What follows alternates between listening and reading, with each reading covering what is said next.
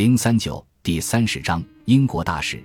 一七五五年六月末，在白夜节达到高潮的这一天，天空中始终泛着乳白色的日光，直到晚上十一点，太阳都还未彻底沉下去。叶卡捷琳娜在奥拉宁巴姆宫的花园里举办了一场晚宴和舞会，前来参加宴会的人络绎不绝，马车排起了长队。在陆续走下马车的来宾中，有一位刚得到任命的外交官。英国驻俄国大使查尔斯·汉伯里·威廉爵士，席间，这位英国人发现自己就坐在叶卡捷琳娜的身边。夜色越来越浓，他们俩都被对方给深深的吸引住了。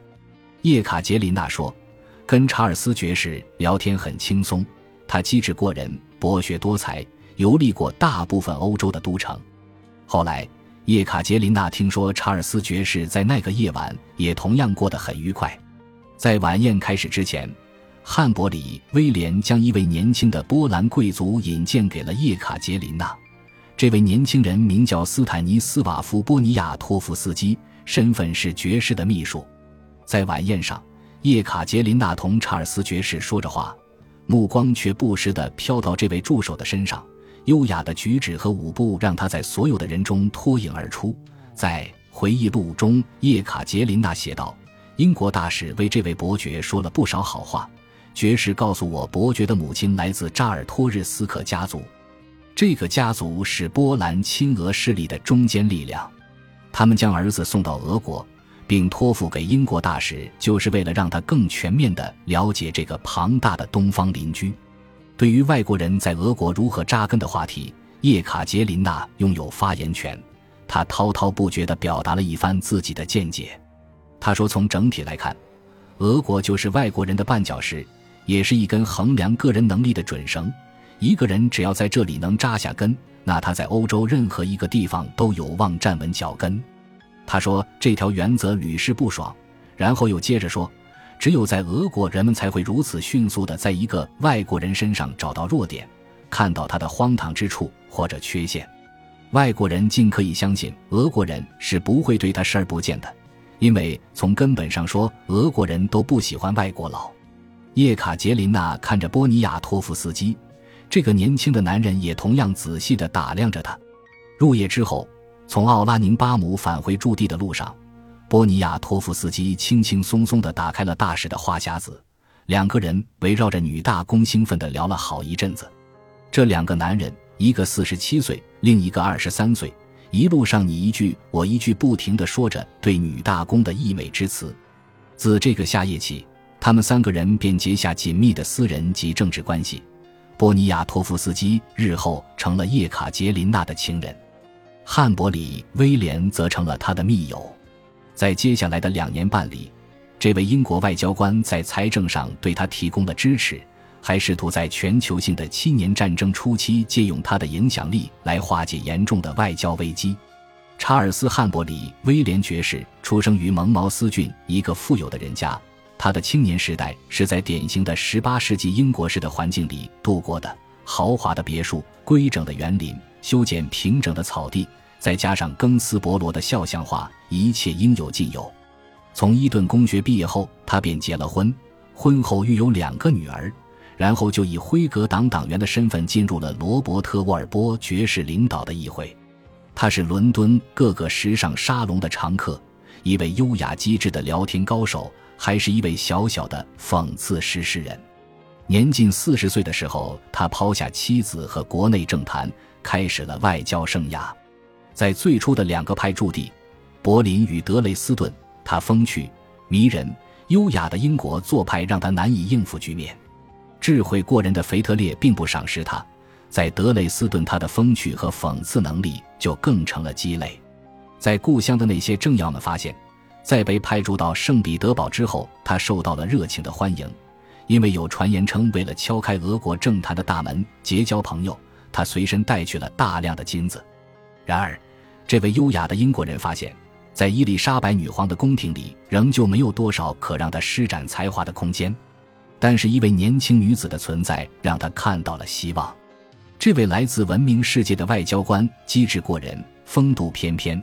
他的到来对这个年轻女子产生了深远的影响。汉伯里威廉爵士身负重要使命，来到了圣彼得堡。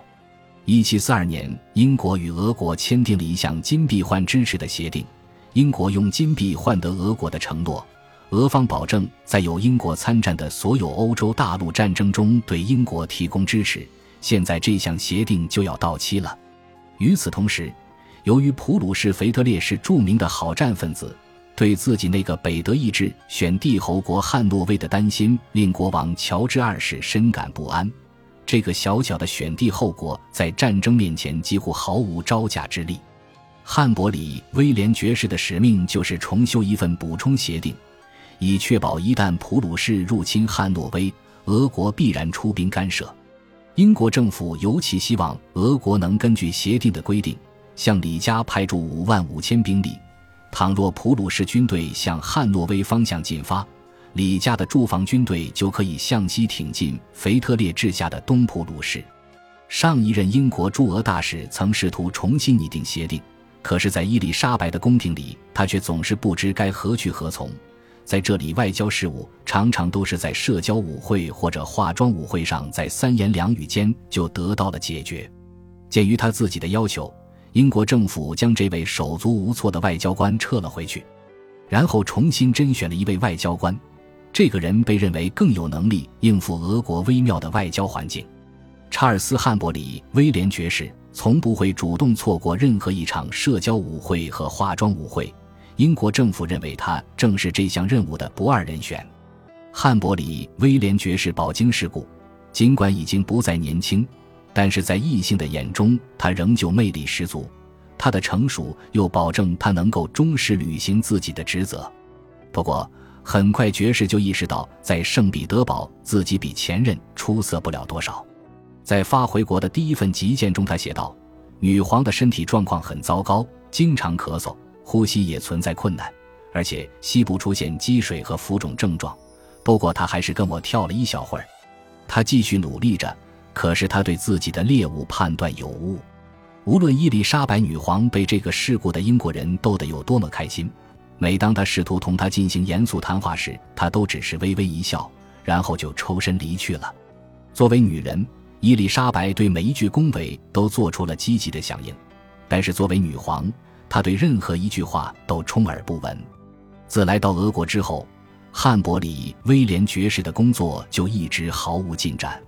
汉伯里威廉爵士将目光投向了别的地方，求助于帝国未来的统治者彼得时，他再一次遭到了断然拒绝。在第一次谈话中，他就意识到皇位继承人对普鲁士国王怀着不可自拔的崇拜之情。无事可做的爵士发现自己同彼得交往，就如同之前在他的姨母那里一样，只是在浪费时间而已。在那个夏夜前去奥拉宁巴姆宫赴宴时。他相信自己出使俄国的任务已经失败了，可是就是在这场晚宴上，爵士坐在了女大公的身旁，他终于找到了一个最自然不过的同盟。这个教养良好的欧洲人喜欢富有智慧的交流，热爱阅读，而且对普鲁士国王深怀厌恶之情。一看到叶卡捷琳娜，汉伯里威廉爵士就立即被她的容貌和学识给吸引住了。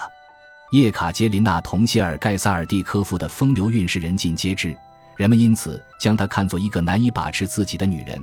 而爵士自己在年轻时也是一个情场高手，所以爵士或许有过同叶卡捷琳娜风流一场的打算。即便如此，爵士也很快就放弃了这个念头，接受了现实。他明白，作为一个中年丧偶、身体又大不如从前的人，艳遇已经不属于他的生活了。他曾对怂恿他追求叶卡捷琳娜的一位英国公使说：“到了我这把年纪，再想做情人可就不容易了。哎，我的魔杖不管用了。”于是，他将自己塑造成一位慈爱的，甚至是满怀父爱的长辈，让叶卡捷琳娜心甘情愿地向他讨教私人或者政治方面的意见。同时，他将另外一条路让给了自己年轻的秘书斯坦尼斯瓦夫·波尼亚托夫斯基。叶卡捷琳娜发现汉伯里威廉爵士很能给人启发，而且老于世故。在得知他出使俄国是为了重新商谈英俄联盟，以联手对付普鲁士之后，他对他的仰慕之情就更为强烈了。爵士很清楚叶卡捷琳娜与别斯杜杰夫交情甚好，他很有可能会成为一个颇有价值的同盟。友谊渐渐的成熟了，在一场舞会上，汉伯里威廉爵士对叶卡捷琳娜的裙子大家赞美了一番，叶卡捷琳娜便为爵士的女儿埃塞克斯夫人仿制了一条。他还开始了同爵士的书信来往，在信中向爵士讲述着自己的生活。叶卡捷琳娜尊敬这位聪明世故的长者。同他的交往就如同他在少女时代同亨宁与伦伯里伯爵的交往一样。当年他曾为伯爵写了自传《十五岁的哲学家》。叶卡捷琳娜与汉伯里威廉爵士你来我往的交换着信件，可是他忘记了一个事实：俄国女大公与外国大使保持私人间的通信往来有时谨慎。两个人的书信往来不仅仅只是让汉伯里威廉爵士对叶卡捷琳娜施加着精神上的影响，在交往中，爵士发现叶卡捷琳娜深陷于财务危机中，母亲留下的旧债尚未消除，他又不停地给自己添加着一笔笔的新债，他花钱无度，衣服、娱乐，还有朋友们全都需要钱，他知道金钱的说服力和收买人心的力量。对于这种赤裸裸收买人心的举动，他丝毫也不感到羞愧。相反，由于渴望取悦他人，渴望自己被一张张笑脸簇拥着，他对外人一向出手大方。汉伯里威廉爵士提出要动用英国国库的资金对他提供财政支持，叶卡捷琳娜欣然应允了。没有人知道他究竟从汉伯里威廉爵士手里借了，或者说直接收受了多少钱。但可以想见，数目一定非常可观。汉伯里威廉爵士从英国政府那里得到了全权委任状，然后同英国驻圣彼得堡的领事、银行家沃尔夫男爵一起为叶卡捷琳娜开了一个可供透支的账户。有两张签有叶卡捷琳娜大名的收据显示，这两次叶卡捷琳娜总共拿到了五万卢布。签署日期分别为当年的七月二十一日和一七五六年十一月十一日。前一笔借贷已经不是叶卡捷琳娜第一次向英方借债了，因为在写给沃尔夫的借款声明中，他写着：“犹豫再三，我才再次来麻烦您。”叶卡捷琳娜知道向英国大使举债并非万全之策，但她也清楚俄国宫廷里人人都在玩着这套把戏。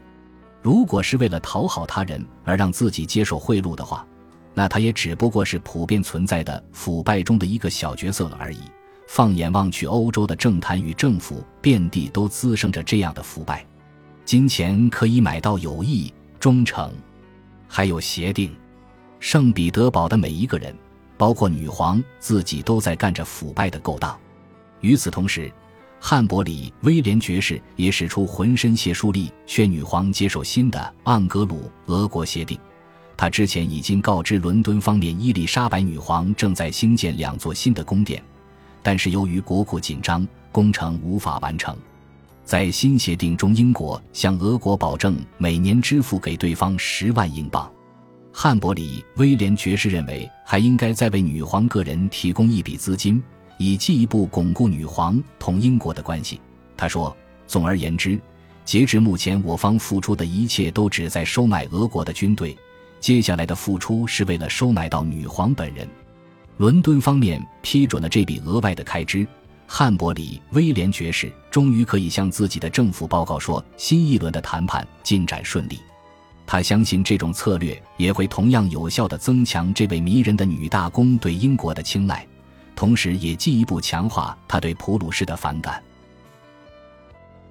本集播放完毕，感谢您的收听，喜欢请订阅加关注。主页有更多精彩内容。